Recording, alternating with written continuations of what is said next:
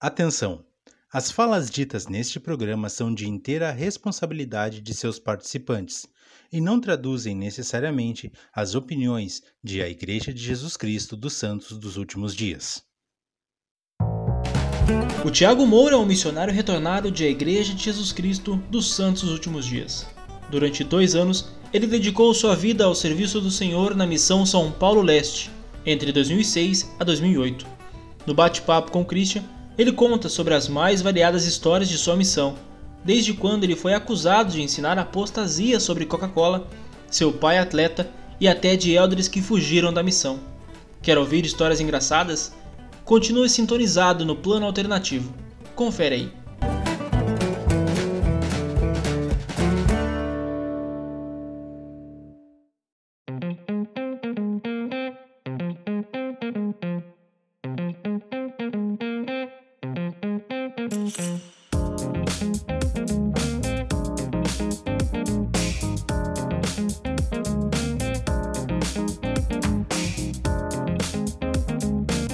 E assim seguimos. Sejam todos muito bem-vindos ao seu podcast, o nosso podcast Plano Alternativo.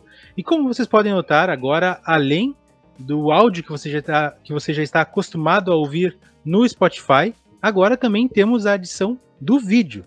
Pois é, estamos uh, entrando também na rede social do YouTube e vamos agora poder compartilhar e ver as impressões, os sentimentos, as ideias que a gente passa também através do rosto.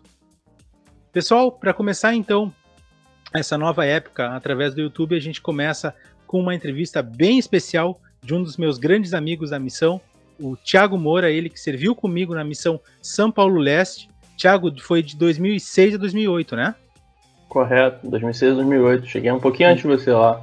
Exatamente. Então, Thiago, seja muito bem-vindo. É um prazer a gente poder estar contigo e conversar um pouco sobre a nossa missão tão especial que é a Missão São Paulo Leste. Obrigado, Severo. Um prazer estar aqui com você. Estou acompanhando o seu podcast desde o primeiro episódio, gostando pra caramba, divulgando para todo mundo que eu posso. E maravilhoso trabalho que você e o Muniz, né? Isso. Você e o Muniz estão fazendo, cara. Parabéns pelo trabalho mesmo. Obrigado mesmo. Tiago, então, para a gente começar, uh, tu que era o Elder Moura, né? Quem foi o melhor companheiro do Elder Moura? Cara, eu nunca tive problema com companheiro nenhum, tá? Todos os meus companheiros foram bons. Eu até fico um pouco preocupado porque dizem que se você não teve companheiro problema, o companheiro problema não é você, né? Mas eu não tenho nenhum tipo de reclamação a meu respeito, não. Eu acho que talvez de todos os companheiros que eu tive, o que eu tive talvez uma relação de combinar melhor assim, acho que foi o Oder Barros. Já foi citado aqui no programa que é um cara extremamente engraçado, a, gente estava numa área difícil, ficamos duas transferências juntos, mas eu vou te falar que, apesar das dificuldades, a gente tinha uma amizade legal, é, um companheirismo interessante, sabe? Trabalhava direito, a gente pensava muito parecido em relação a como a obra tinha que funcionar. Um, um cara que eu gostei demais de trabalhar com ele. Todos os outros eu tive muitos momentos legais, sabe? Tive problema quase que nenhum com nenhum deles. Mas um cara que eu lembro assim que a gente dava muito risada junto, era um cara que, tipo, e o Helder Barros foi o cara que mais riu de uma piada que eu contei.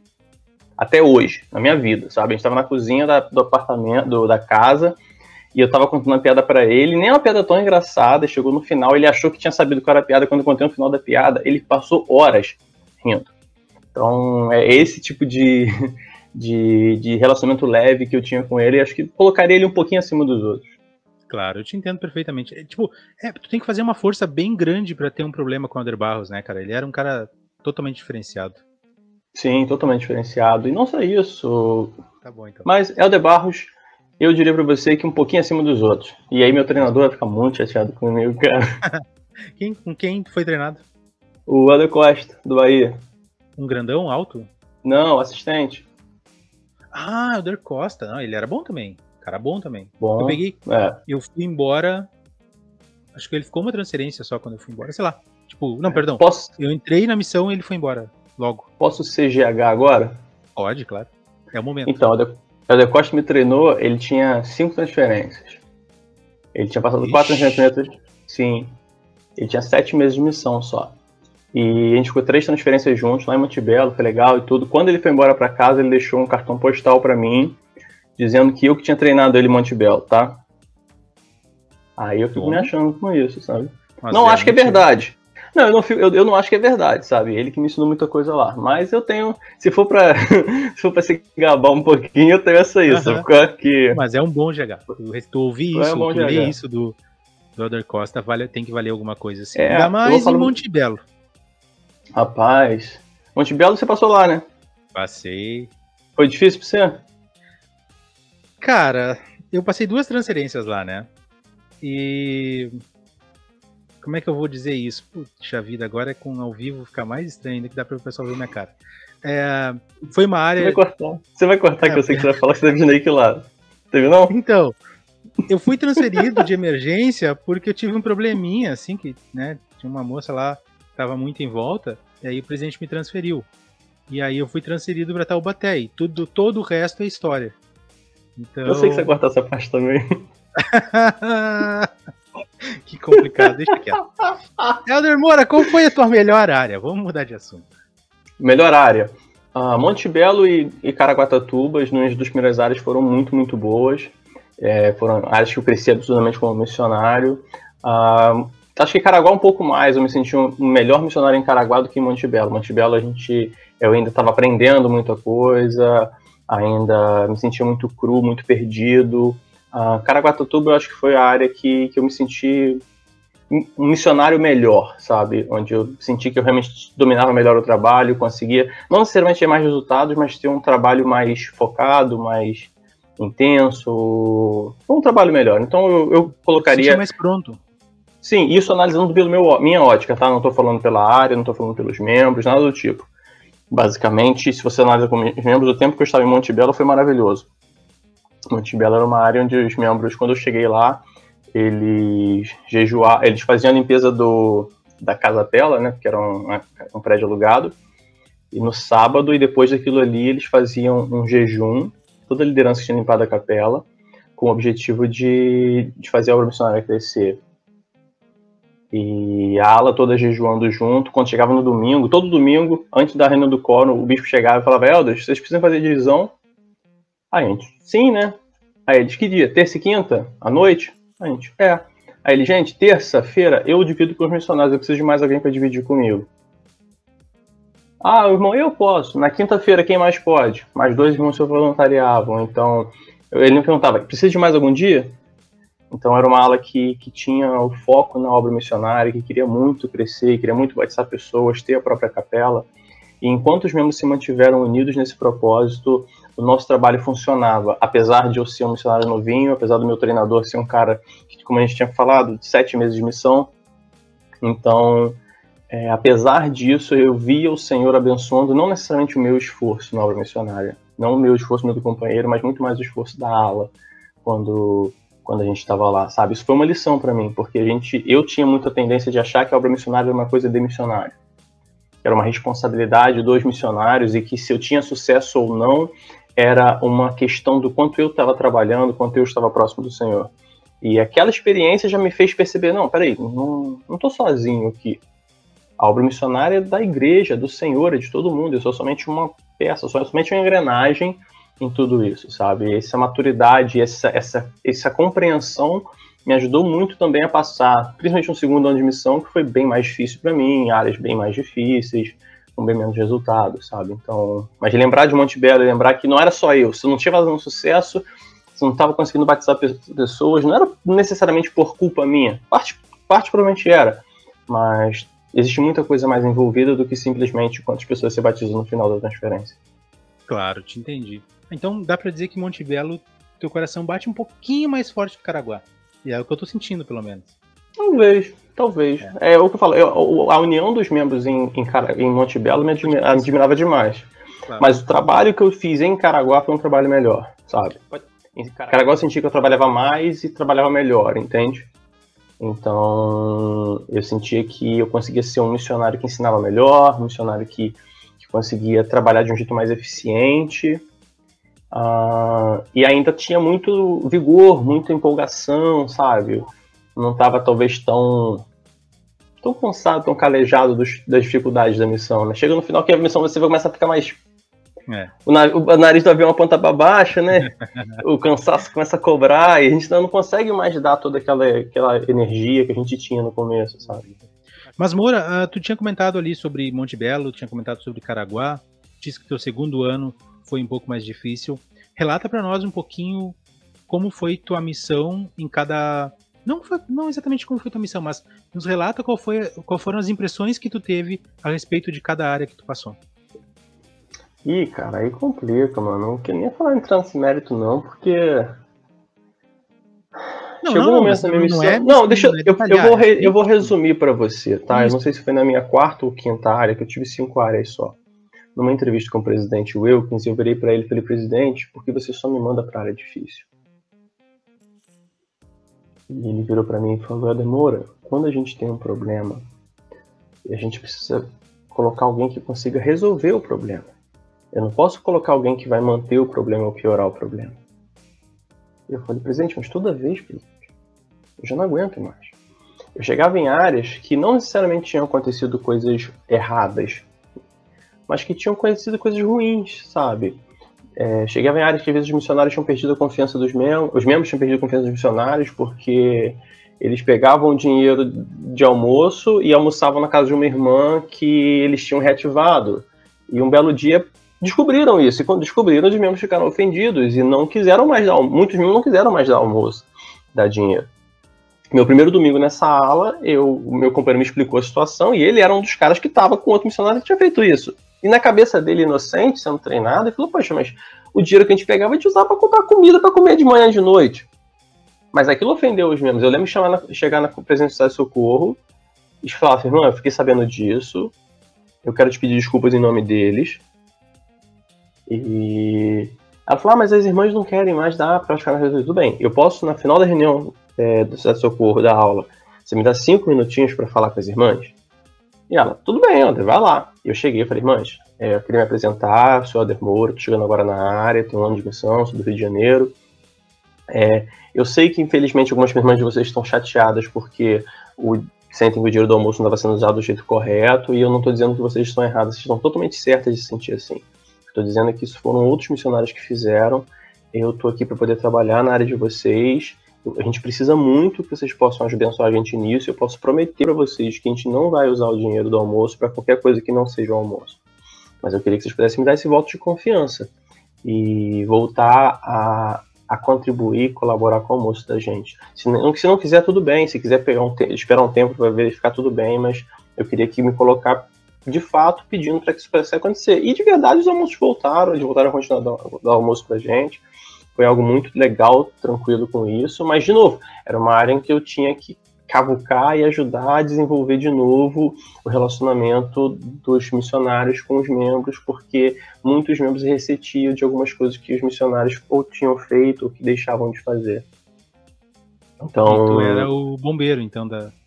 É, o bombeiro, você entende? O, sei lá, servente pedreiro que ia tapar buraco nos lugares. Severino quebra galho, quase isso, sabe?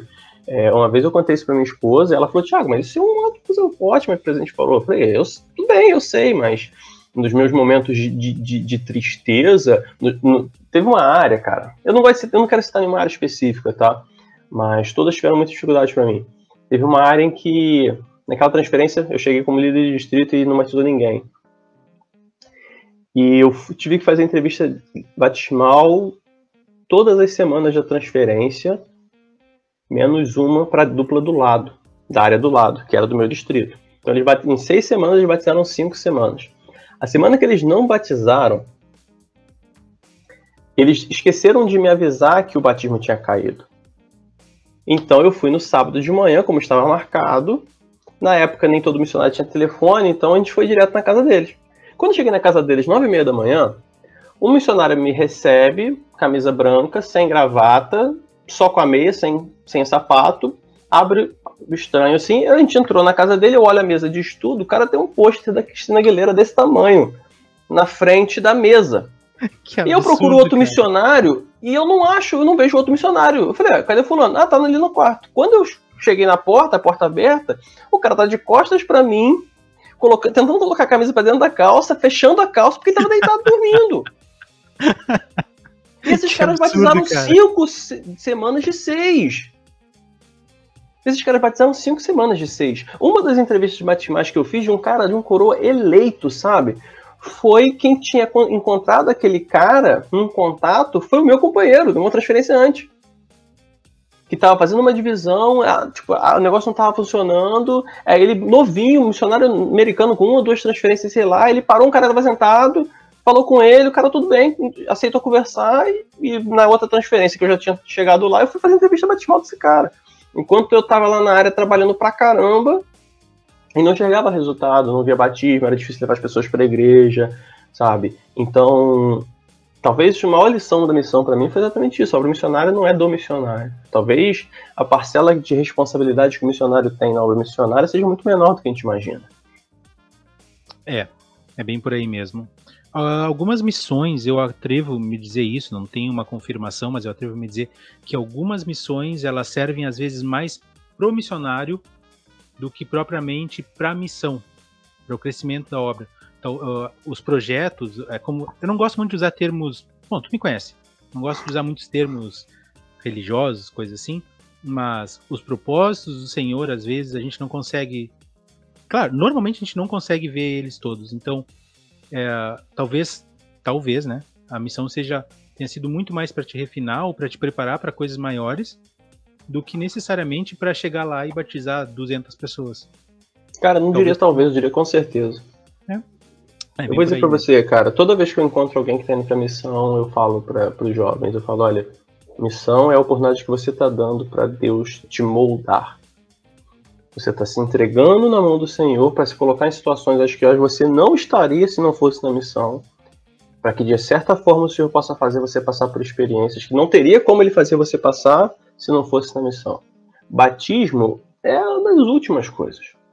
Se Deus quiser, ele pode fazer as pessoas começarem a sonhar, ver anjo e falar: olha só, vai para aquela igreja lá e pronto. A gente sabe de história de pessoas que do nada ouvem um negócio e procuram na internet, acham onde é a capela, chega lá e batizado. O cara, um amigo meu fez missão, estava ensinando um boliviano, ele foi dos anos 2000 mais ou menos, e o cara falou que sonhou com um prédio, um prédio branco, as pessoas de branco e tudo, assim, ele, ele via no lugar, ele mostrou que São Paulo não era, mostrou que São Lake que não era, e falou, caramba, aí pensou, pô, o cara é boliviano, deve ser o tempo da Bolívia. Achou, conseguiu uma foto do tempo da Bolívia, chegou lá no tempo da Bolívia. Boa. Ah, desculpa, é. cara. É Deus trabalhando. Então a missão é a questão de batismo. É claro que a gente tem que trabalhar, fazer o nosso máximo, mas o fundamental da missão não é batizar, cara. Se você foi pra missão e voltou depois de dois anos e achou que o negócio da missão é batizar, me desculpa. Manda carta para presidente da, da igreja e pede para servir de novo. Porque você não entendeu qual é o negócio. Exatamente. Manda, é, manda, manda chamado de novo, faz dois anos de novo, cara, porque você não entendeu qual é o propósito do negócio. O propósito da missão é transformar você.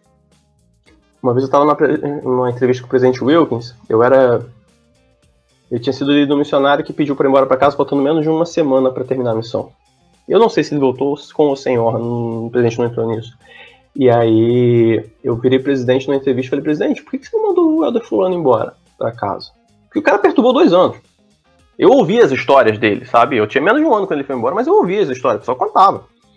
E aí ele virou para mim e falou, Helder Moura, quando o presidente Will, é, quando o presidente Monson me entrevistou para ser presidente, ele disse para mim o seguinte: presidente Wilkins, faça tudo o que for possível para segurar, para manter seus missionários na missão.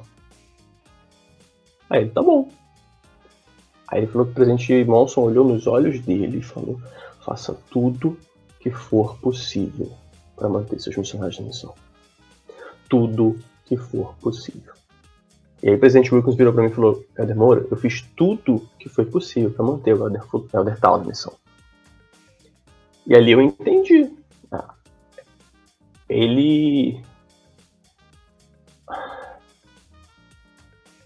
às vezes a gente não entende muito do porquê das coisas acontecendo, mas o fundamental ali, e ele disse que o presidente, agora eu lembro que eu queria falar, que o presidente Monson disse para presidente, nós não vamos julgar o sucesso da sua missão pelo número de batismos que você teve no final da sua missão, mas pela vida que seus missionários vão levar depois de 20, 30, 40 anos.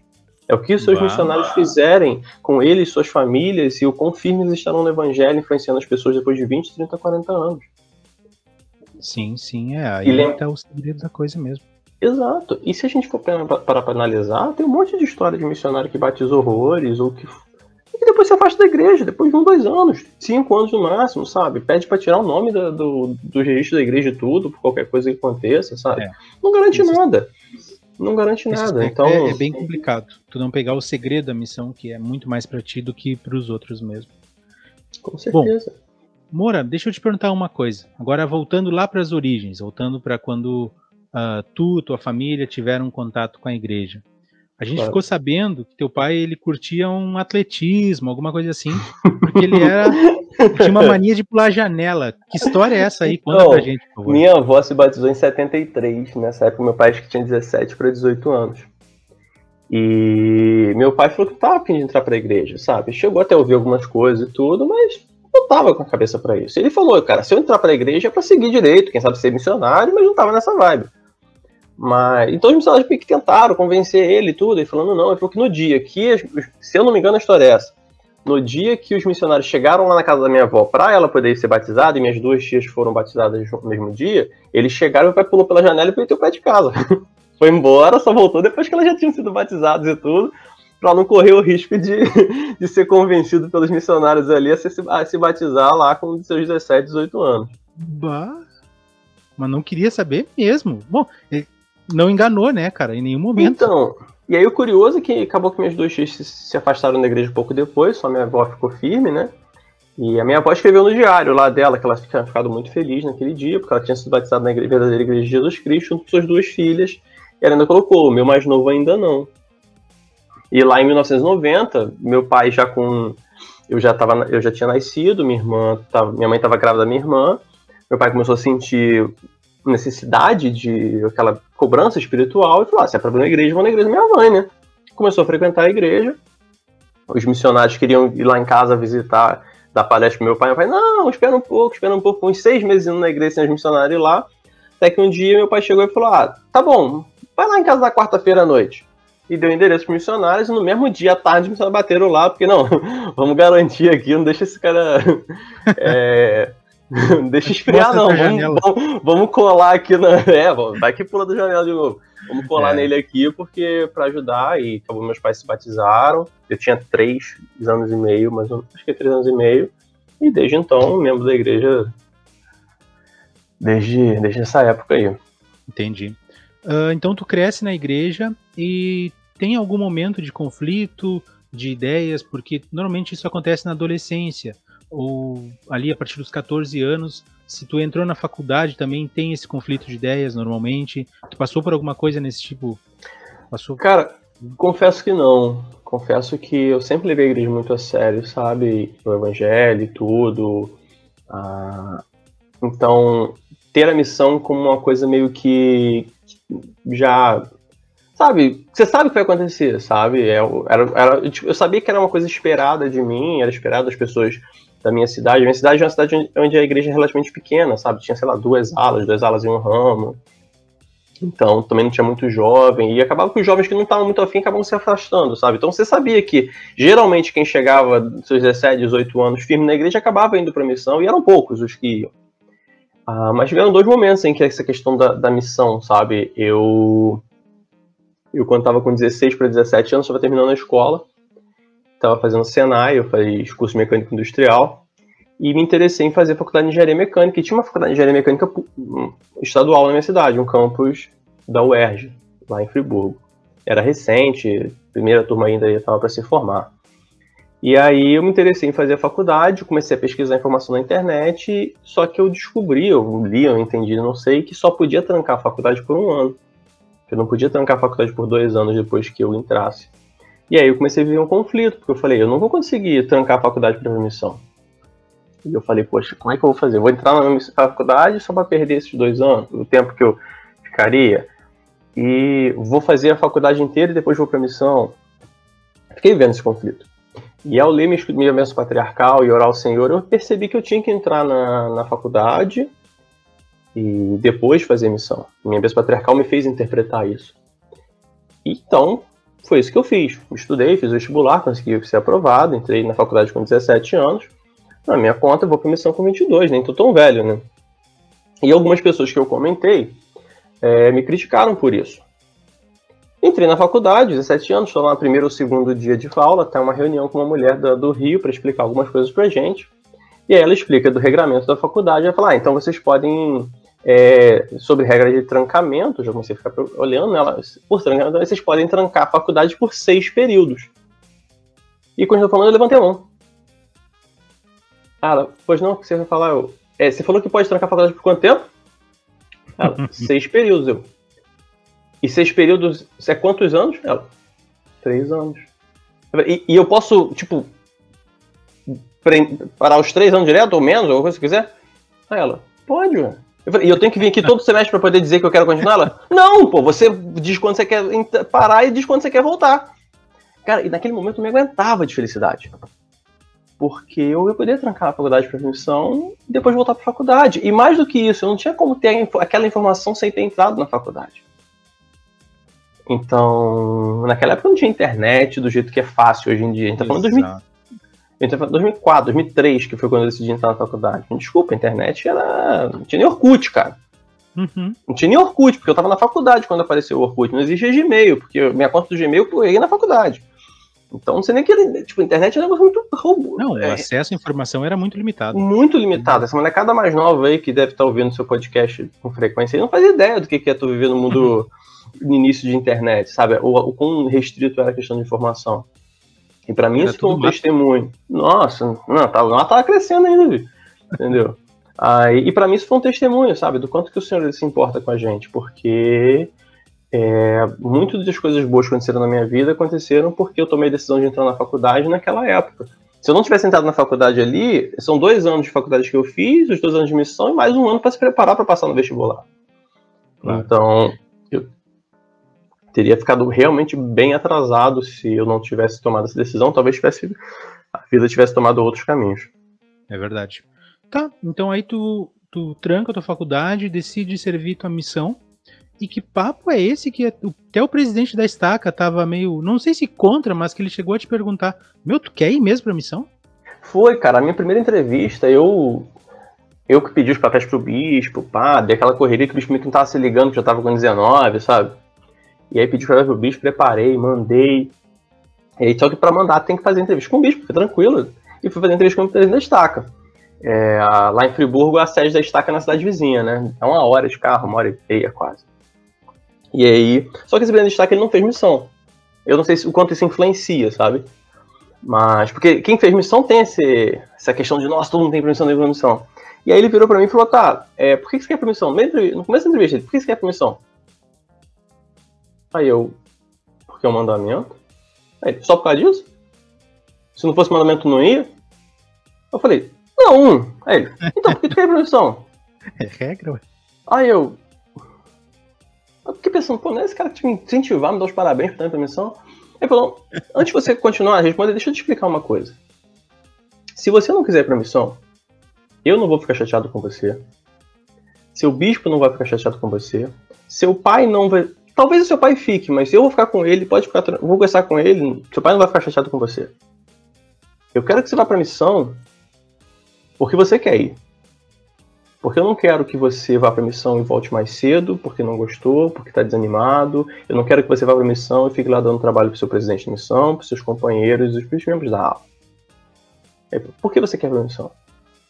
E aí foi quando eu falei do toda a minha experiência na igreja, do quanto que eu buscava e queria aquela experiência e do quanto eu sentia que o evangelho era verdadeiro e sentia quase que uma obrigação com o Senhor de poder retribuir ao Senhor a oportunidade que eu tive todas as bênçãos do evangelho por missionários terem deixado a casa deles e terem falado com a minha avó e com os meus pais era a minha forma de retribuir isso. E ele falou ah fico muito feliz de tudo foi tranquilo na, na nessa entrevista mandou meu chamado e tudo. Aí no dia de me designar eu cheguei lá na estaca também. Aí ele falou: E aí? Quer, quer se arrepender? Quer, quer desistir? Quer desistir? Fala agora. Depois que, eu, depois que eu designar você, não tem mais volta, não. Eu falei, não, tá tranquilo, pode, pode designar. E fui designado, e fui pra missão, e foi uma das melhores decisões da minha vida. Que legal, né, cara? Porque apesar de fazer uma pergunta que a princípio parece negativa, a preocupação dele acho que provavelmente era não mandar ninguém no oba-oba. Vou te falar, Severo, essa pergunta me ajudou demais. Porque, como eu tinha falado contigo, ir pra missão pra mim era uma coisa meio que. estava automático. Sabe? Eu não tô dizendo que eu não tava me preparando pra missão. Mas estava meio automático, sabe? Não, é como se fosse um rito de passagem, sabe? Talvez não tivesse ainda amadurecido o suficiente. Brincadeira. Não tivesse amadurecido o suficiente para dizer, não, realmente o porquê eu estou indo, o meu propósito, o que eu vou fazer, aquilo me ajudou a refletir no que eu estava fazendo. A, a tomar decisão por mim mesmo, sabe? Eu me lembro um dia minha mãe, um pouco antes de permissão, ela, na cozinha de casa, ela veio com meu filho, meu filho, meu filho, você quer mesmo permissão? Se você não quiser ir pra missão, a gente vai continuar te chamando do mesmo jeito, tá? Você não precisa fazer nada porque seu pai quer, ou por causa da igreja, ou nada. Se você quiser ir, a gente fica muito feliz, mas vai porque você quer. E isso me deu muita confiança e tranquilidade para poder falar, não, eu tô aqui porque eu quero, sabe? Não vou pedir para ir embora, não, ah, tem dificuldade, não importa, eu decidi estar aqui, eu não tô aqui obrigado. Eu acho que isso é uma coisa muito importante, que para mim ajudou demais, sabe? Eu não sei como eu lidaria com as dificuldades da missão, se eu não tivesse passado por essa experiência de realmente refletir, tomar consciência de que eu estou decidindo estar aqui. Essa estar aqui é uma decisão minha e não algo que me mandaram fazer ou que eu sentia que tinha que fazer. Claro. Então, perfeito, é isso mesmo. Moura, uma pergunta que a gente sempre faz aqui no podcast, eh, pelo menos eu, eu gosto de fazer bastante ela, porque uh, a gente tira algumas ideias da, do, do convidado, é para onde tu desejava ir se tu tinha algum lugar, pô, eu gostaria de ir para aquele lugar. Tinha algum lugar que tu não gostaria de ir? Os outros cariocas até agora citaram São Paulo, exclusivamente São Paulo. E como foi o teu processo de abrir o chamado? Quais foram os sentimentos que tu teve a respeito disso? Então, eu tenho a teoria de que quando você quer muito ir para um lugar, você vai, quando você quer muito não ir, você vai também para lá. É, mas isso não vale para o exterior, tá? Eu, não é que eu queria ir para o exterior, eu sabia que ir para o exterior era uma, era, seria uma benção, mas eu tinha um medo absurdo de, de servir no exterior e não ser um bom missionário por dificuldade com o idioma. Isso era um medo muito muito grande em mim, sabe? Era uma coisa muito difícil para o exterior na nossa época, não era o costume da igreja mandar missionário para o exterior. Mas mesmo assim, eu falava, pô, se eu for pro exterior, tá show, sabe? É? Experiência de dois anos morando no país, geralmente ia para os Estados Unidos, então a pessoa aprendia a falar inglês, mas eu tinha um medo tremendo de chegar lá e não conseguir trabalhar direito, ensinar, porque eu não entendia o idioma. Em relação a onde eu queria ou não queria ir, eu não tinha nenhum lugar específico que eu queria ou não queria ir. O que eu queria era servir numa cidade grande. Como é cidade de interior, uma cidade média, tem 200 mil habitantes mais ou menos, sei lá, não é que eu não queria, mas eu ficaria um pouco frustrado se fosse, sei lá, missão Londrina, sabe, missão onde as cidades são pequenas, sabe? Porque eu queria a experiência de viver numa cidade grande. Falei, ah, então, pô, me manda, sei lá, para Salvador, me manda para Fortaleza, me manda para Porto Alegre, me manda para São Paulo, entende? BH. Eu queria a experiência de viver numa cidade grande. E aí acabei indo para São Paulo, que, tipo, mal do que São Paulo, acho que não tem, né? Acho que não sei se Cidade do México e Tóquio é mal que São Paulo, mas eu acho que não são, não. Na América Latina, eu sei que é São Paulo. Ah, então, cara, em população, talvez só Tóquio, não sei, sabe? Mas São Paulo tá, tá, tipo, é tudo acima de 20 milhões. A gente, aí eu fui cair naquela selva de pedra de São Paulo lá, que, meu pai do céu, cara, tipo, não tem nada maior do que aquilo, sabe? Então a minha cota de viver em cidade em cidade grande foi cumprida com sucesso ali. É, fiquei. Não tenho o que reclamar de São Paulo, sabe?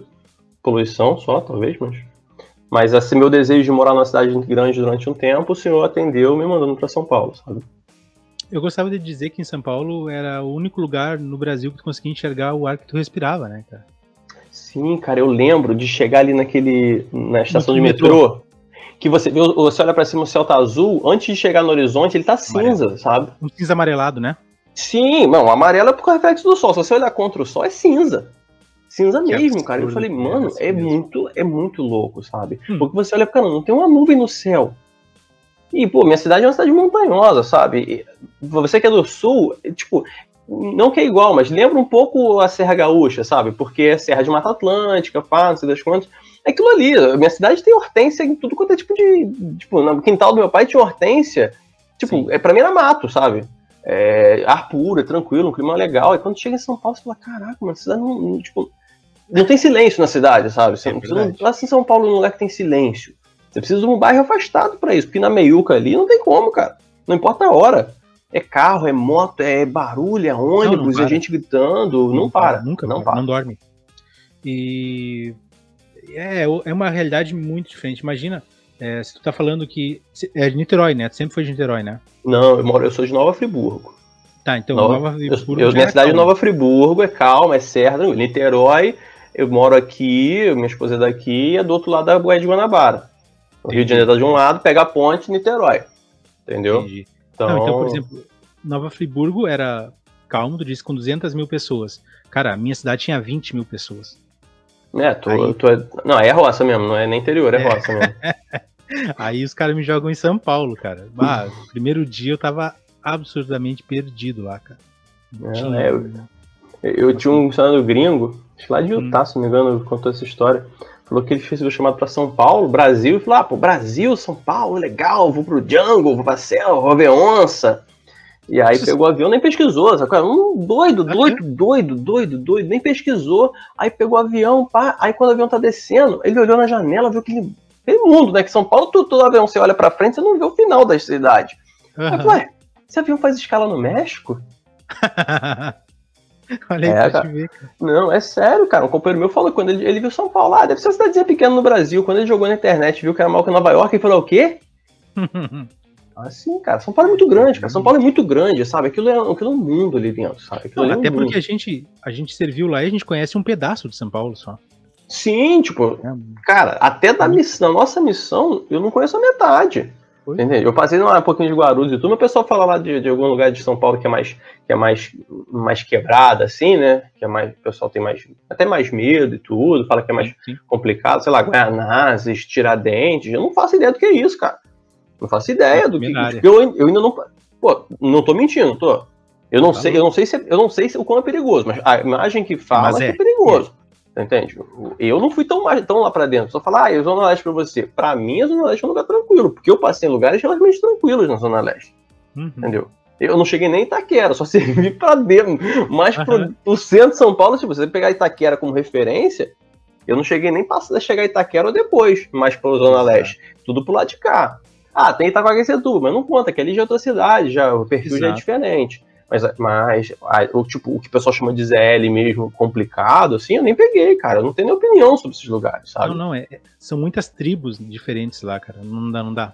Não dá, não dá pra comparar é, a estaca São Miguel com a estaca de Guaianazes. É outra forma de pensar, é outra forma uhum. de é como viver. é como se fosse outra cidade mesmo, né? Exato, exatamente. Como se fosse outra então, cidade. De uma forma geral, Moura, como foram os teus primeiros dias na missão? Tu comentou não, é... com, comigo lá em off que teve uma uma certa tristeza também nisso tudo, e o peso que foi substituir uh, o companheiro que estava antes, que foi meio fujão, pelo que eu fiquei sabendo, né? Foi, cara. Então, no CTM foi tranquilo. Muito problema no CTM que eu tive foi o primeiro dia, a primeira noite, né? Que apaga a luz tudo lá, eu deitado na beliche lá de cima. Aí eu assim, eu perdi o relógio assim pra ver a hora. Aí tava lá, tipo, 9 de, de fevereiro. Aí eu parei, fiquei olhando pro relógio assim aceso. Aí eu, cara, eu vou voltar pra casa daqui dois anos. Não, mas pera, celular? Não, relógio. Relógio. Ah, tá. Tava com relógio, e aí quando eu apertei o botãozinho do relógio para ver a hora, eu vi a data. Eu falei, cara, 9 de fevereiro, eu vou voltar para casa daqui dois anos. Me ferrei. Me ferrei. E aí. Mas depois foi tranquilo o CTM de boa, mas os primeiros dias na missão foram muito difíceis, sabe? A casa era pequena, tinha um, um cheiro de mofo, era um negócio meio claustrofóbico, sabe? E, então, para mim, foi um pouco complicado aqueles dias ali de dia e de noite. Na rua, trabalhando, era mais tranquilo. Mas era domingo de jejum, primeiro domingo, e eu, ele foi o jejum mais difícil que eu já fiz na minha vida. Eu nunca sofri tanto fisicamente no jejum como naquele dia. Mas o, o propósito do meu jejum foi exatamente esse, para que eu pudesse ficar na missão, dedicado para a missão o tempo todo. E eu vou te falar, cara, nunca mais eu senti esse desejo de ir embora, essa tristeza, nada do tipo, sabe? Foi realmente uma experiência para mim muito marcante. Parece que do momento em que eu terminei aquele, aquele jejum, eu entrava na casa e o sentimento era diferente, a imagem era diferente.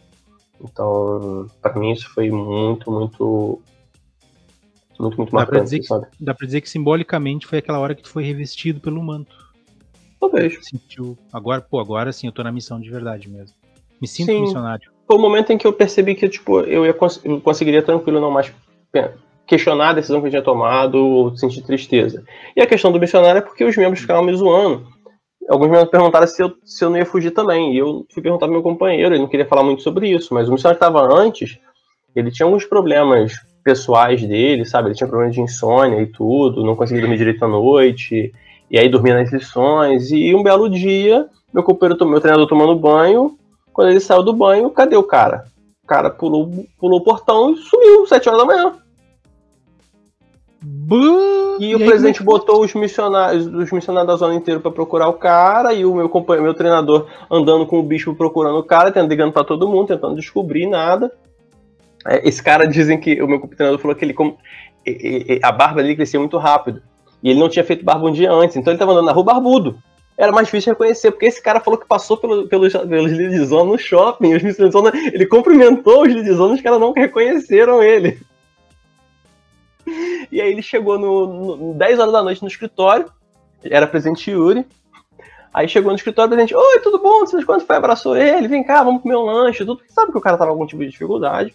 E no final ele acabou tendo que voltar para casa por causa dessa condição que ele tinha, sabe? Na verdade, é, não era maluquice nem nada. Não sei o que fez o cara surtar, mas ele tinha alguns problemas, pelo que eu entendi, até físicos, emocionais, que fizeram com que o cara tivesse algumas dificuldades na missão.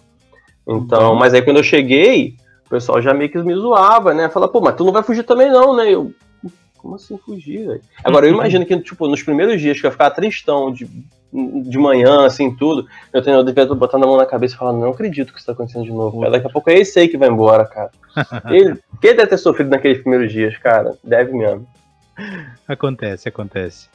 Cara, uh, que história é essa do cabelo? Me conta a história do cabelo. Porque a, a próxima pergunta seria sobre Montebello, mas tu já falou lá no início, então. Conta Sim. qual é a história do cabelo. Última transferência com o presidente Yuri. Presidente, você se viu o presidente Wilkins, tá? Sou o Wilkins. Isso. O presidente Wilkins era. Tipo, comparado ao presidente Yuri, o presidente Yuri era muito mais duro, muito mais justo, enquanto o presidente Yuri era mais, o presidente Wilkins mais misericordioso, sabe? O presidente Yuri era bem duro. E olha que no final da missão o pessoal disse que ele era mais tranquilo. Mas ele era um cara que queria que a regra fosse objetiva sempre. E aí, tipo, na transferência ia cortar o cabelo, que o cabelo estava meio grande, ia cair a mesada. Só que o presidente antecipou o Pidey um dia, porque ele ia fazer a entrevista na quarta-feira, que era o dia do o dia da mesada. Fui pra transferência com cabelo gigante, cara, sendo a orelha, assim, sabe? Tava capacete. Um missionário que eu conversei depois, ele tava sendo treinado e falou, quando me viu, falou, cara, que missionário fubeca é esse, sabe?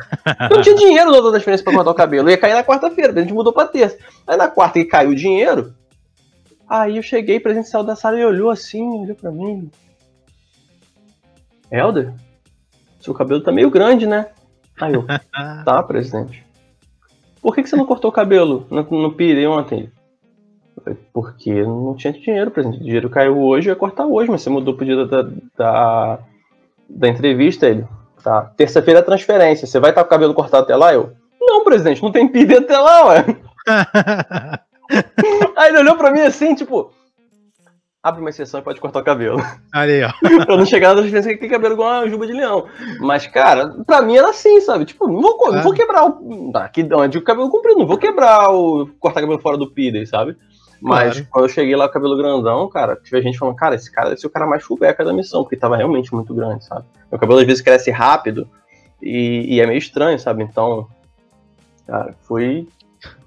Que tenso. Foi tenso. Foi tenso, não. Foi tenso. Aí cortei o cabelo fora do PID, com autorização do presidente, tá tranquilo.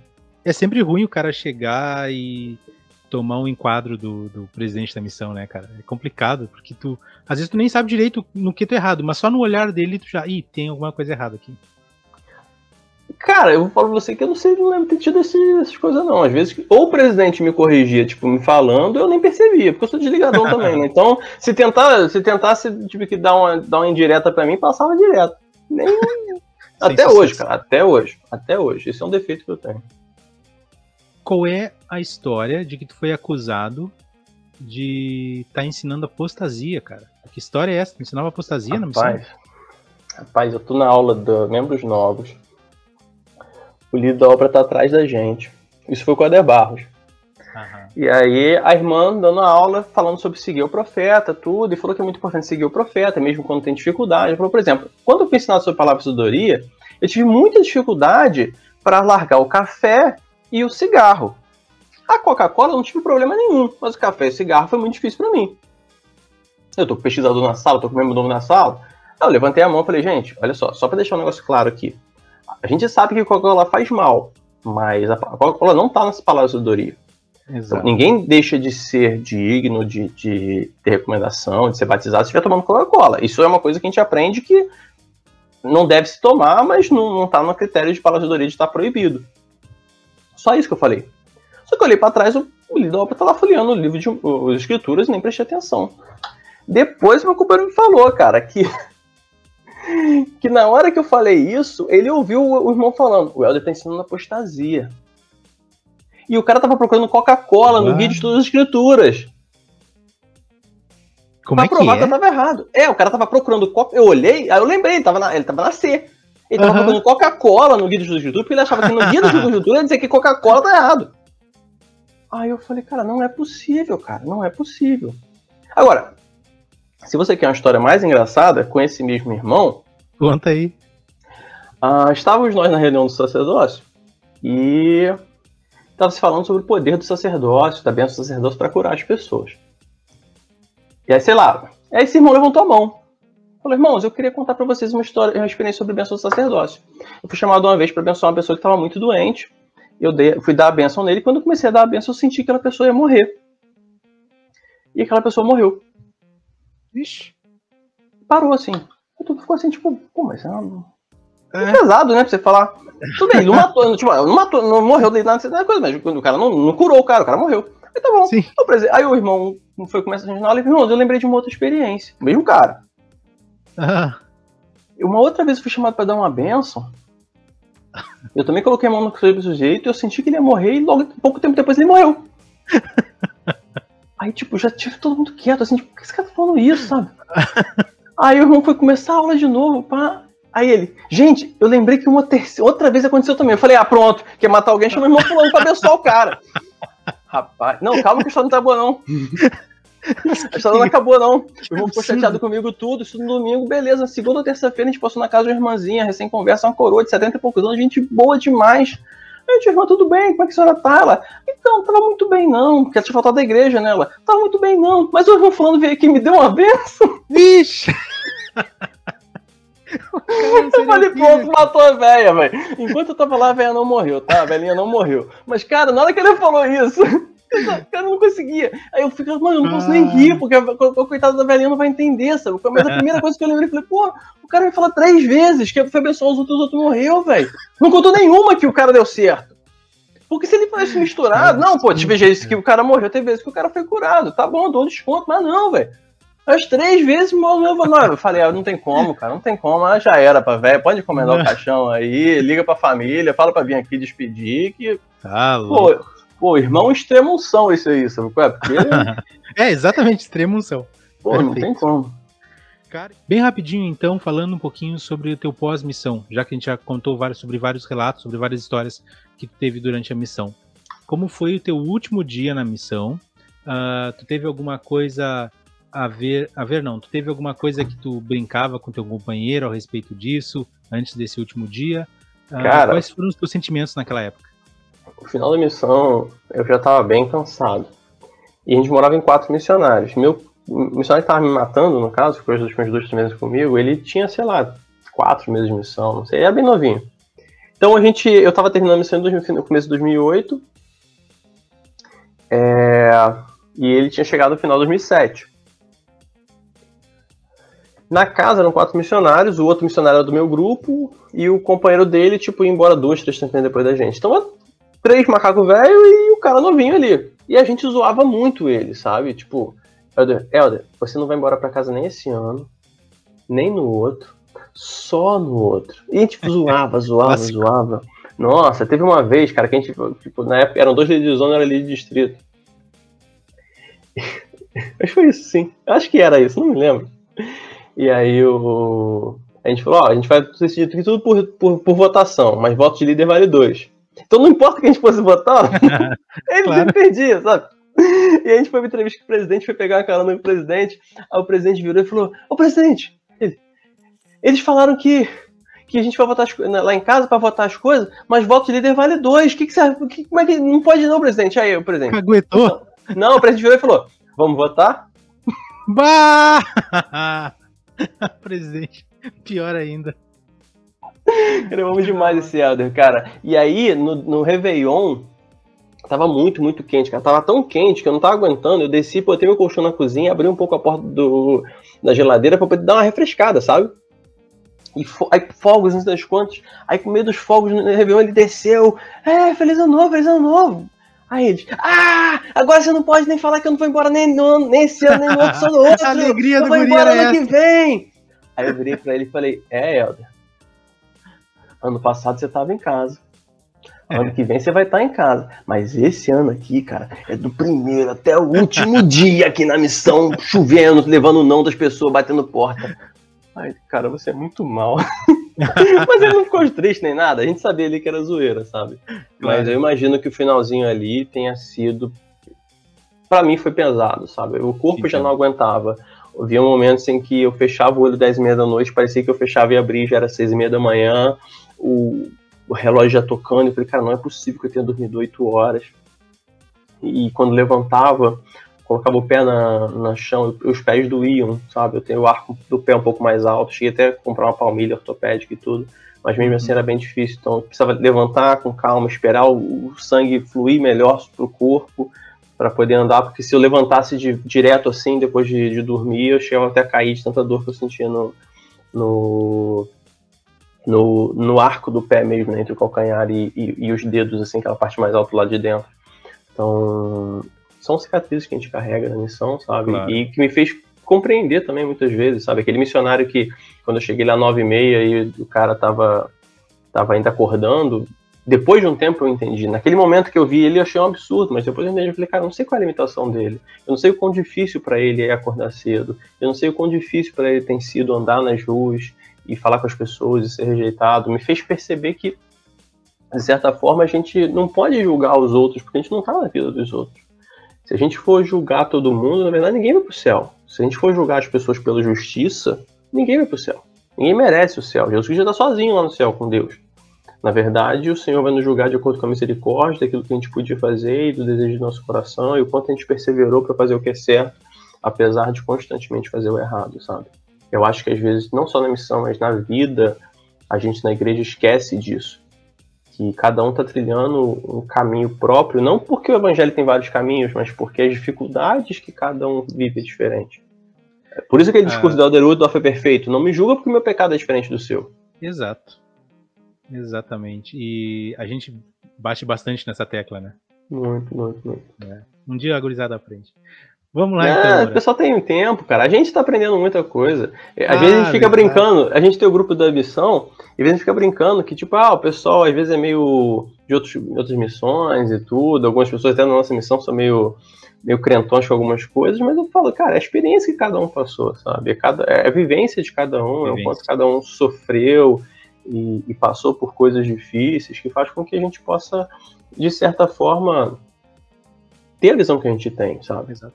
E- isso é o barato, né, cara? É, lá na missão a gente vê, ah, no grupo do WhatsApp, a gente tem realidades muito diferentes ali.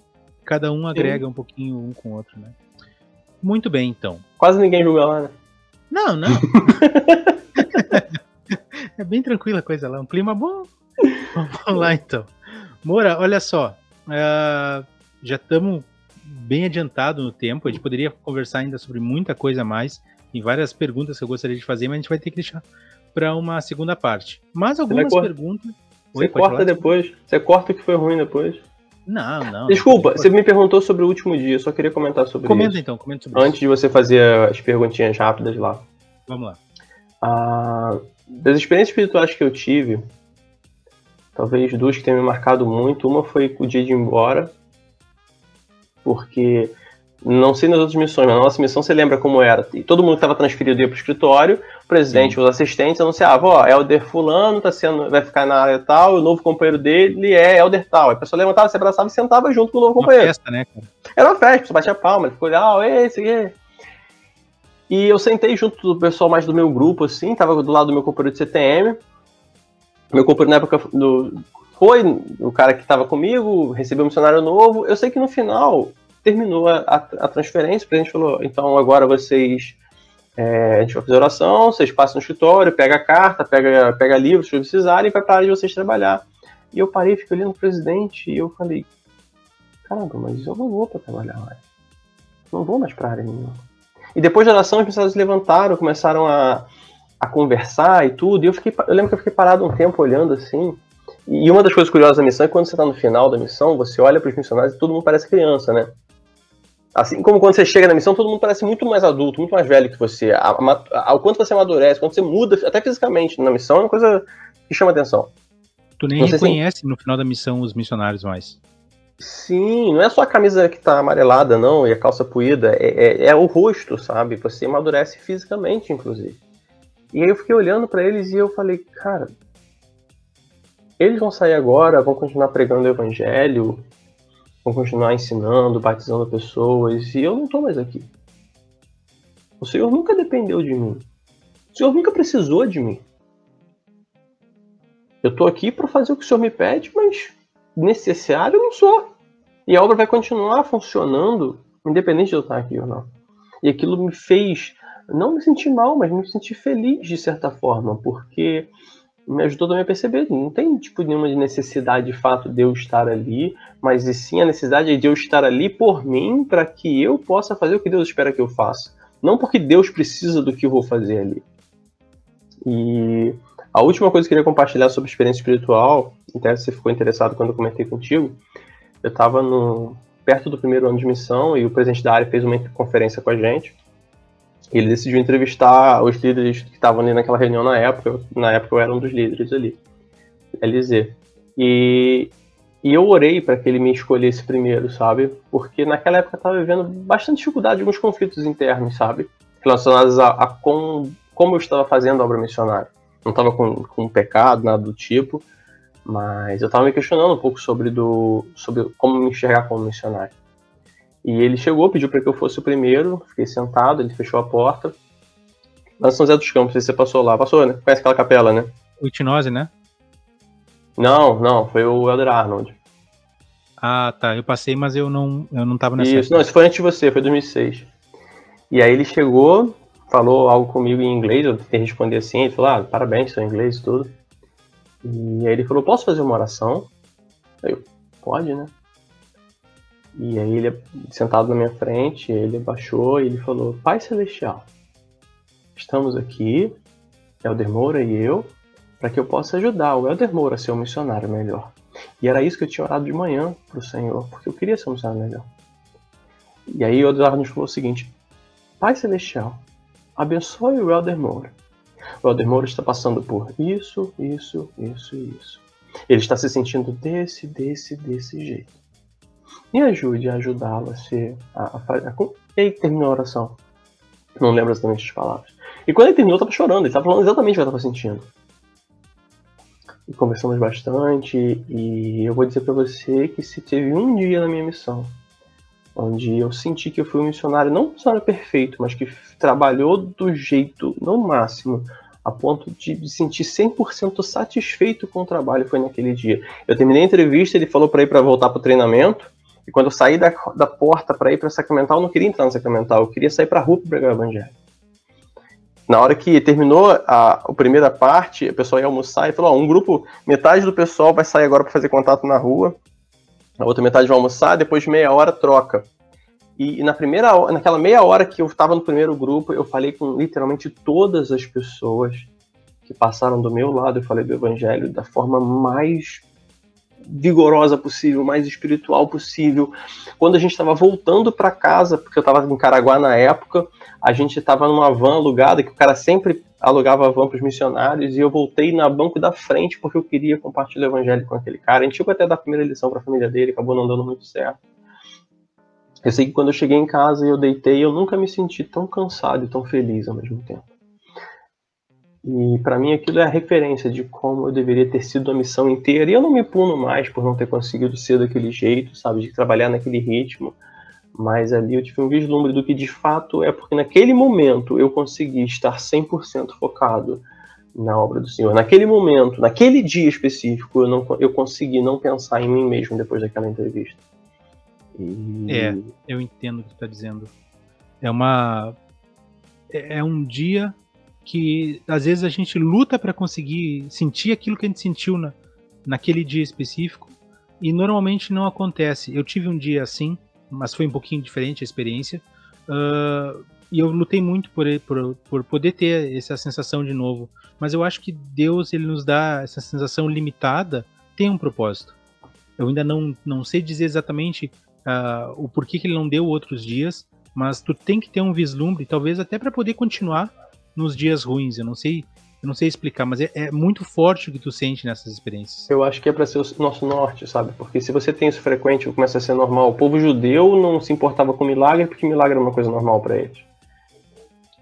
Eu vou te falar que essa experiência, cara, é para mim foi muito marcante porque ela diz respeito à minha atitude perante o Senhor, sabe? Muitas das vezes as experiências que a gente tem que são marcantes, elas são relacionadas a outras áreas da vida, mas ali eu tinha certeza e sim, eu posso dizer que naquele dia eu tinha certeza de que eu estava fazendo o trabalho do jeito que o Senhor esperava que eu fizesse. Então, é a oferta deu... boa, né? A oferta agradável sim. aos olhos de Deus.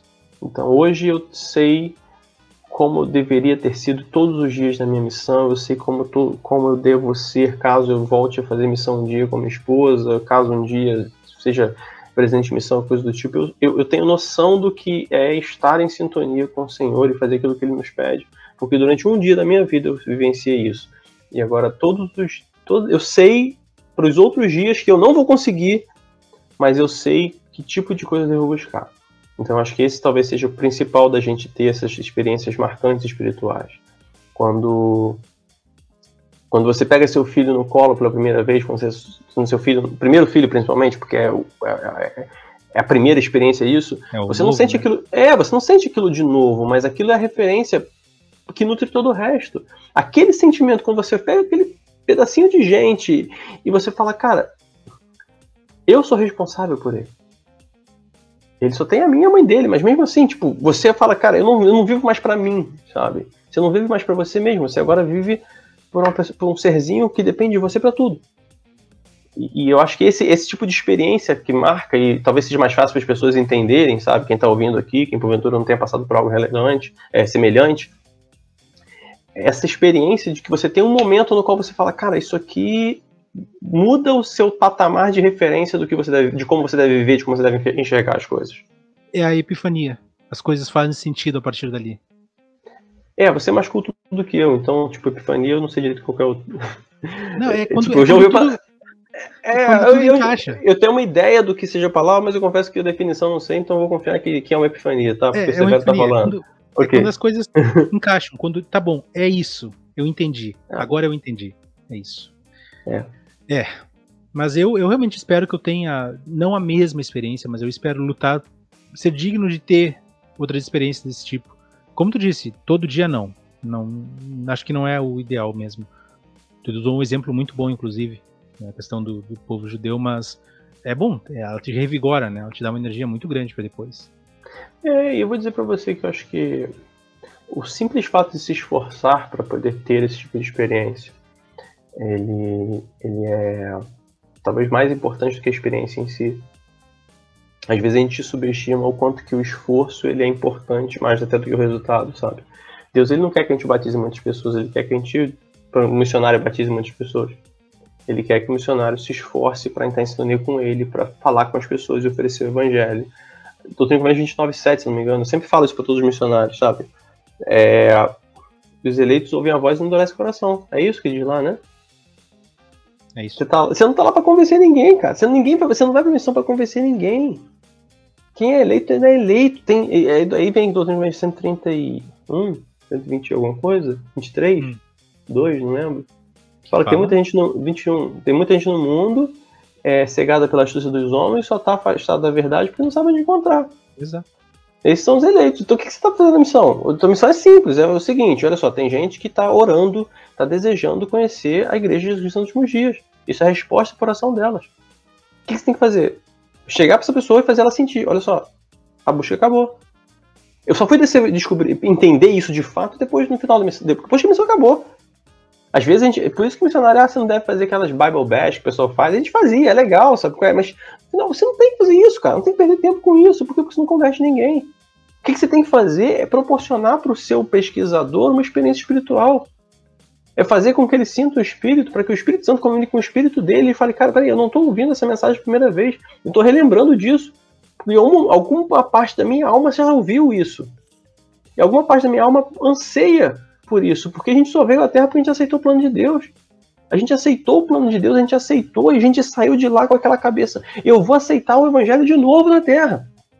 Seja porque você nasceu na igreja, em algum momento você vai questionar, vai buscar seu testemunho, seja porque você não, não nasceu na igreja, mas você, quando ouvir os missionários, vai, vai, vai sentir de novo aquela presença. Você, como missionário, a tua função é essa. E a gente, como membro também, óbvio, sabe? Talvez a gente não tenha talvez essa maturidade para isso, mas nossa função é essa, ajudar as pessoas a terem uma experiência espiritual com Deus. No dia que você diz se a pessoa consegue ter uma experiência espiritual com Deus, você fala, ah, você quer ser batizado? Quero. O convite batismal na primeira lição, que eu tinha um medo absurdo de fazer. Eu tinha um medo absurdo. Pouquíssimas vezes eu fiz. Por quê? Porque ensinava errado. Você quer mostrar porque o evangelho faz sentido, mas me desculpa, não, não é assim que a coisa funciona. Eu, eu tentava explicar para as pessoas ali, tipo, o evangelho faz muito sentido, mas não é isso que converte as pessoas. Converte a pessoa no dia que a pessoa tem uma experiência espiritual, o dia que ela sente o coração dela é respondida, o dia que ela sente que Deus falou com ela, e nesse momento ela fala, tá bom. Agora eu sei que existe alguma coisa.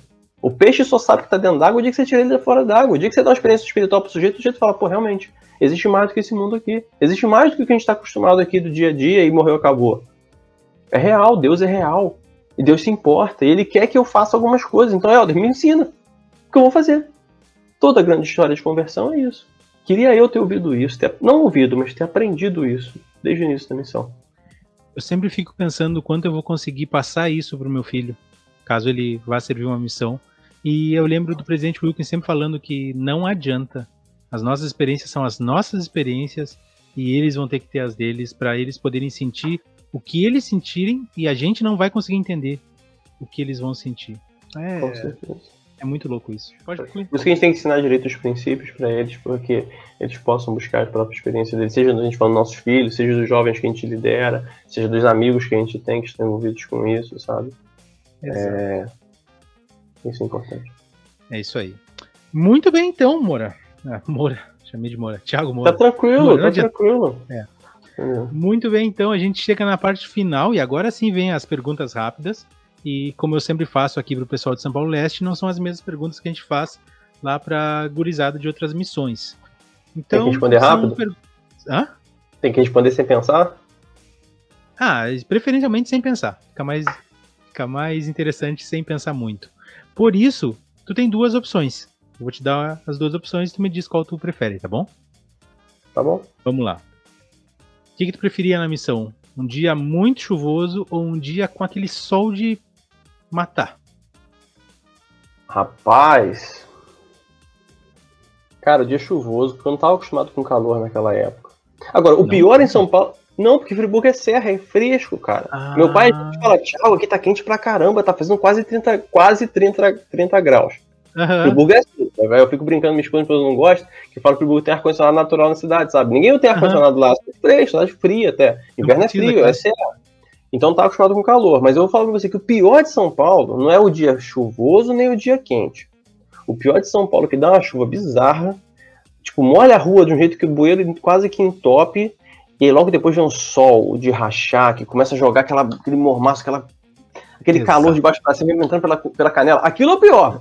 Então, ou você uhum. me dá um dia muito quente, ou me dá um dia muito chuvoso, mas não me dá o dia quente logo depois da, depois da chuva, não. O dia que tem a chuva e o, que, e, e o quente não tem condições. Aí não tem é condições. Parece, parece que tá cozinhando por dentro, assim. É. Vai cozinhando por dentro. É terrível, terrível. E, e São Paulo acontece direto. porta abre, né? Hum? E é o dia que Oi? nenhuma porta abre. Sim, claro, cara. Eu vou te falar, teve uma vez, você falou de chuva, teve uma vez eu tava, não me lembro qual área, e, tipo, tinha caído tudo aquele dia, era, sei lá, 5 da tarde já. E tinha caído tudo desde 9, 10 horas da, desde 10 horas da manhã. E aí a gente ia subir uma ladeira assim para tentar achar uma pessoa e tudo, 5 e pouca da tarde, e de repente, pau, aquela chuvona que cai do nada em São Paulo, você sabe disso, né? E a gente Sei correu por baixo da marquise assim, e eu parei assim, acho que tava sem guarda-chuva naquele dia. A única coisa que eu pensei, eu falei, senhor, tem mesmo que ser tão difícil E na mesma hora, cara, parece que o, o Espírito tava falando no meu ouvido: O filho do homem desceu abaixo de todas elas. És tu maior do que ele. Hora eu respirei fundo, falei, desculpa, senhor, peguei meu planejamento, botei na bolsa, falei, cara, vamos encarar a chuva mesmo, vamos embora, porque. É, tá, tá aqui pra sofrer. Tá aqui pra sofrer. É pra ter, a gente tem felicidade, tem, mas a gente tá aqui é pra, pra fazer o que o senhor quer que a gente faça mesmo. Mundo solitário e triste, não adianta. É. Vamos lá então. Segundo, o que, que tu preferia na missão? 10 pesquisadores moles ou um bom? Um bom. Um bom. Pra ensinar? Não tem nem o que pensar, cara. Tem nem o que pensar. Eu tô na, a gente foi missão é pra reunir os eleitos. Vai, que, vai que agora já era uma. Essas perguntas pra é pra ver número? se tá coerente com. Não, tá, com meio, de... meio pesquisador. Meio pesquisador. Vou botar um pesquisador bom ou 100, 100 moles. Um. um. Se salvar Agora uma alma, a alegria tá, tá feita com ela no céu, filho. Eu só tô Exato. buscando aquele um, filho. É, é isso. Na verdade, é bem normal, né? Ah, espera, escritura não... Os moles até tu achar um bom. Ah, a escritura não fala, ah, se tiver ensinado 100 lições para 100 pesquisadores moles, sua alegria vai ser grande no céu. Ah, você ajudar a salvar uma alma, ah, tem nem o que pensar, filho. Outra pergunta. O que, que preferia na missão? Um companheiro GH, mas que trabalhasse bastante, ou um companheiro bem humilde, mas que não não desempenhava, assim, não conseguia ensinar? Cara, eu preferia o humilde, que não conseguisse ensinar, porque eu tenho certeza que eu conseguiria talvez ajudá-lo nisso, ajudá-lo a ensinar. Mas eu precisava de um GH. Hum. Eu precisava de um cara GH que estivesse trabalhando o tempo todo para me puxar para fazer aquele trabalho pesado. Porque o cansaço, o desânimo, as áreas difíceis, muitas vezes me fazia até desacreditar um pouco das coisas. Então, se eu tivesse um GH do meu lado, e as divisões que eu fiz, um especificamente que era bem GH disso, o dia foi maravilhoso. Entendeu? Porque o cara tá lá puxando a carroça, puxando a carroça, e na hora que a gente tá ensinando, o cara tá tranquilo, porque a gente ensina bem, vai tranquilo, de boa. Agora, muitas vezes eu tinha essa dificuldade de me manter empolgado, me manter animado, de continuar falando com as pessoas depois de uma, três, dez, quinze, vinte portas batidas, eu começava pondo, hoje o dia não vai rolar, hoje o dia tá ruim, e desanimava, e lembrava de um pesquisador antigo, pô, o que você acha de a gente ir lá na casa do fulano? E aí você dá aquela caminhada para espairecer, vai passando pelas pessoas, e talvez o eleito esteja passando ali por você, e você tá lá pensando na casa daquele pesquisador que não progride, mas que é um cara legal pra bater papo, pra te dar uma água e tudo, não sei o que, você vai marcar uma liçãozinha, entendeu? Quem sabe o cara aparece na igreja, sabe? Aquele trabalho que final é. Você sabe que tá se enganando, tá tentando enganar o Senhor, mas tá se enganando, sabe? Você tá, sabe que tá se enganando mas às vezes o cansaço bate. Então, eu, eu, quando eu falo que, eu, principalmente no meu segundo ano, talvez eu precisasse desse cara GH, e eu não tive nenhum companheiro GH, sinceramente, eu não tive nenhum companheiro GH, talvez eu precisasse um tempo disso, entende? Porque aí o cara ia me puxar para não, vamos fazer, vamos fazer, vamos fazer. Ah, não, deu 15. eu quero ensinar, eu quero ensinar, não vou ficar aqui. Talvez eu precisasse disso. Então. Tô só dando resposta, não, não espera, né? Não, mas, é, mas tá bom, tá bom. Essa é a ideia. É, eu tava pensando enquanto tava falando como a gente vive dilema na missão, né, cara? Dilema interno. Cara, o tempo Sim, todo. Sim, né? muito, o tempo todo, tempo cara, o tempo todo. Eu te falo, muito difícil estar assim, tranquilo, em paz com o mundo. Sempre tem alguma Sim, coisa que tá. Cara, a experiência da missão é tão específica e ela é tão dura em relação a algumas coisas que eu brinco com o pessoal falando o seguinte: eu fiz missão porque é de graça, porque não tem dinheiro no mundo que me faça fazer aquilo. Fala, Thiago, a gente vai te contratar. Não, a gente vai te contratar para fazer missionário. Não quero. A menos que eu tenha, se eu tiver outra opção, não quero profissionalmente, ser missionário profissional. E não é o fato de quem ser solteiro, não, não é nem isso. Sim. Profissionalmente, você fala, não, eu vou ter dois anos, vou trabalhar, receber um salário para andar na rua, oferecer evangelho para as pessoas, ser rejeitado, não quero. Eu fiz porque é de graça, porque é pro Senhor mesmo. Se não fosse pro Senhor, não fazia, cara. Pois é, é, isso, cara. cara. É isso. Você parar pra pensar, tipo, não faz nem muito sentido, sabe? Agora, a gente faz porque a gente sabe que Exato. é. E é que eu te falo, mais do que ser espiritual, é a oportunidade que a gente tá se dando. Não é que a gente tá dando pro Senhor, oportunidade que a gente dá dando pra gente mesmo de se nos colocar em situações no quais o Senhor pode moldar a gente. Não é mudar, é moldar a gente. É isso mesmo. Muito bem. Próxima pergunta, então. O que, que o Elder Moura preferia? Comida ruim ou ficar sem comer? Comida ruim, cara. Pô, é? ficar sem comer não dá não, velho. Não sei. Não, não, olha só, eu nunca fiquei sem comer na missão, tá? Hum. Eu andava a pé demais para não gastar dinheiro com... Ficou sem comer no litoral? Não, porque, cara, eu ia pra casa e resolvia, nem começou miojo. Eu andava a pé demais para não ficar sem dinheiro, porque o pessoal, o missionário fica gastando dinheiro com passagem, mano, passagem é um poço sem fundo. Você falou do litoral, você serviu do, do outro lado, você não serviu, você serviu na. Você viu no Porto Novo. Não, Porto Novo era de Cis na época que eu servi lá, eu servi na outra, no, na área da capela mesmo.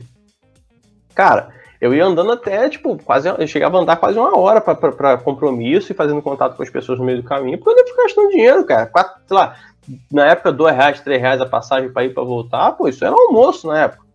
Entendeu? Duas ou três passagens davam almoço. Isso para almoço se eu fosse comer em restaurante, porque na época eu lembro que tinha almoço razoavelmente bem por 5, 6 reais. Fiz missão em 2006, 2007, os preços eram outros. Mas muitas vezes era isso, sei lá, três, quatro passagens era o custo de um almoço, cara. Eu não vou ficar andando de ônibus. Então eu tinha alguma coisa para comer em casa, não sabia cozinhar. E missionários, aprendam a cozinhar, tá? Não passo perrengue que eu passei, não vivia a base de miojo. O meu café da manhã na primeira área era panetone, chocotone e iogurte, sabe? Eu não engordei de ruim, cara. Aprendo a cozinhar. Mas, tipo, se não gastar dinheiro, tentar não gastar dinheiro com ônibus, concentrar numa área e tudo, você não passa perrengue, sabe? E de verdade, ah, comida ruim eu ficar sem comer, tá louco ficar sem comer, cara. Eu comi cabelo, não, achei cabelo da comida e comi, velho. Verdade. Sério, no almoço, aí eu cheguei assim, eu vi o cabelo pra fora assim do prato, aí eu esperei que a irmã não tava vendo, peguei a pontinha assim, puf, puxei, tirei. Falei, ah, de boa, né? Subiu uhum. o cabelo. Aí tô continuando comendo, eu puxei o garfo assim que eu vi, o outro cabelo assim tava pontando pra fora, já tava no garfo. Aí todo mundo parado assim, aí eu olhei pro cabelo, eu falei, mano, não eu vou fazer essa desfeita. Eu falei, não vou fazer essa desfeita, já tá difícil. Tipo, já tá difícil conseguir o, almoço aqui na área. Eu falei, ah, mano, quer saber? Bota pra dentro, nem mastiga direito e tá abençoado, filho, tá abençoado. É, é, um, é um raciocínio. Não, mano. Muito pô. bem. Próxima pergunta. O Elder Moura acabou de entrar para tomar banho e aí ele viu que acabou o sabonete dele. O que, que ele fazia? Tomava um banho só de água ou pegava o sabonete do companheiro? Pô, aí complicou, filho. Pô, aí você me complicou. Tomar banho só de água não lava, né, filho? Pô, eu só tiro os cabelos depois e dá lá, ninguém, ninguém vai nem saber, filho. Se for sabonete líquido, a pergunta nem faz, nem faz sentido, né? Então vamos ah, partir do princípio não usavam sabonete Sabonete é, é barra. Eu nunca fiz isso, mas de verdade, filho. Ainda mais se o cara já tivesse tomado banho, porque já tá molhado, aí que não é mesmo, filho. Pô, Agora, se, se fosse uma situação do cara falar, do cara o sabonete do cara tá sequinho, aí já é sacanagem, sacou? Pois você é. vai conseguir, você não vai conseguir e, e ficar na encolha. Mas aí talvez tivesse saído pra, pra, pegar um sabonete. Mas se não tivesse, não tivesse, mano, ah, sei lá, velho. Mas é porra, uma situaçãozinha incômoda, né? Pô, ah, mano, é, você tá querendo me colocar cada vez numa sinuca de bico pior, né? Mas se o sabonete já tivesse molhado, fi, ah, parceiro, pô, vai lá é. mesmo, pega um pouquinho, passa na mão, esfrega no corpo, se lava razoável, confere se não tem nenhum pentelho no, no, no sabonete do malandro e show. Ah, o problema é se você for pegar o sabonete do cara e tiver o pentelho. Aí eu vou precisar aí, aí que tá, cara. Ah, não. Pô, pô, na moral, véio, usar o sabonete dos outros pode ser. Agora, passar o pentelho dos outros no corpo, não, não, velho. Fica só na parou. água mesmo. Não, aí fica até sem água, filho. Mas foi sem banho, mano. É sem banho. Passa na farmácia, compra o sabonete, toma banho à noite. Tá doido? Tá, tá doido? Bem. Última pergunta. Tiago Moura, quem foi o Helder Moura? Quem foi o Helder Moura? Helder Moura foi um missionário extremamente inocente, foi uma missão extremamente inocente, sem fazer muita ideia do que, tava, do que ia fazer lá. Que se esforçou demais para poder fazer o que achava que era certo e que demorou muito tempo para descobrir que a missão não era sobre batizar, e sim sobre se transformar. É um missionário que. Ademoro foi um missionário que passou por experiências difíceis para que pudesse aprender as coisas que ele precisava aprender e não fazer as coisas que ele queria fazer. Ademoro foi um missionário que abençoou a vida das pessoas, mas não necessariamente abençoou, batizou a bênção que ele fez para a vida das pessoas foi necessariamente batizando elas. Ademoro foi um cara que não arrumou confusão com ninguém e que espero eu, imagino eu, tenha deixado uma imagem positiva para a esmagadora maioria das pessoas às quais ele serviu. E foi um cara que, dentro de suas limitações, serviu as pessoas. Serviu as pessoas. Eu tenho dentro do que eu podia fazer. Então, acho que esse foi o Alder Moura, sabe? Alguém que era se esforçou para ser muito bom no que fez, não necessariamente conseguiu, mas que fez tudo de bom coração e que agradece pela oportunidade de mudar naquilo que o Senhor, que ele entende que o Senhor queria que ele mudasse. Muito bom. Então, o Elder Moura foi um elder que aprendeu, que aprendeu sobre si mesmo, que aprendeu Sim. sobre a vida, né? Dá para dizer isso. E com essas palavras, então, nós terminamos o nosso podcast. Moura, a gente quer te agradecer demais pelo, pela tua disponibilidade, por todas as histórias que tu pôde contar pra gente. A gente sabe que, que a vida está é, é, tá corrida para todo mundo hoje em dia. Eu sei que tu tem dois filhos, Sim. tem uma família linda, e eu sei que criança ocupa um bom tempo do dia. Eu sei que a esposa também precisa de ajuda, então tu abrir esse espaço para conversar com a gente significa muito e eu sei, eu sei disso. Eu gostaria que tu deixasse as considerações finais, por favor. Não, é um prazer estar aqui, sabe? A gente começa a falar de missão e dava para falar o dobro do que a gente falou, começa a lembrar de outras coisas. Queria agradecer pela primeiro por você ter desenvolvido esse podcast que ajuda tanto a gente a conhecer melhor as pessoas e as dificuldades que elas têm agradecer pelo convite de estar aqui falando um pouco sobre a minha missão e poder compartilhar um pouco do que eu sei ser verdade, ser importante, sabe? É, o trabalho que vocês fazem é fantástico. Só queria mesmo agradecer por poder ser parte disso e muito obrigado. Obrigado mesmo, Mora, pelas palavras. Pessoal que estava nos ouvindo até aqui, então, muito obrigado também por ter uh, participado conosco, tá nos escutando até agora. A gente continua pedindo sempre que vocês não esqueçam de nos seguir nas redes sociais, no Spotify Plano Alternativo, no Instagram, uh, arroba, plano alternativo, e agora também aqui no YouTube, no canal Plano Alternativo. Então vocês podem nos seguir nessas três redes sociais, sempre vai ter conteúdo lá. E não esqueçam também de dar uma olhada sempre ali no Instagram, porque lá tem os novos convidados, nos dias que eles vão entrar e qualquer outra informação que for pertinente. Obrigado a todo mundo até o próximo episódio. Tchau, tchau.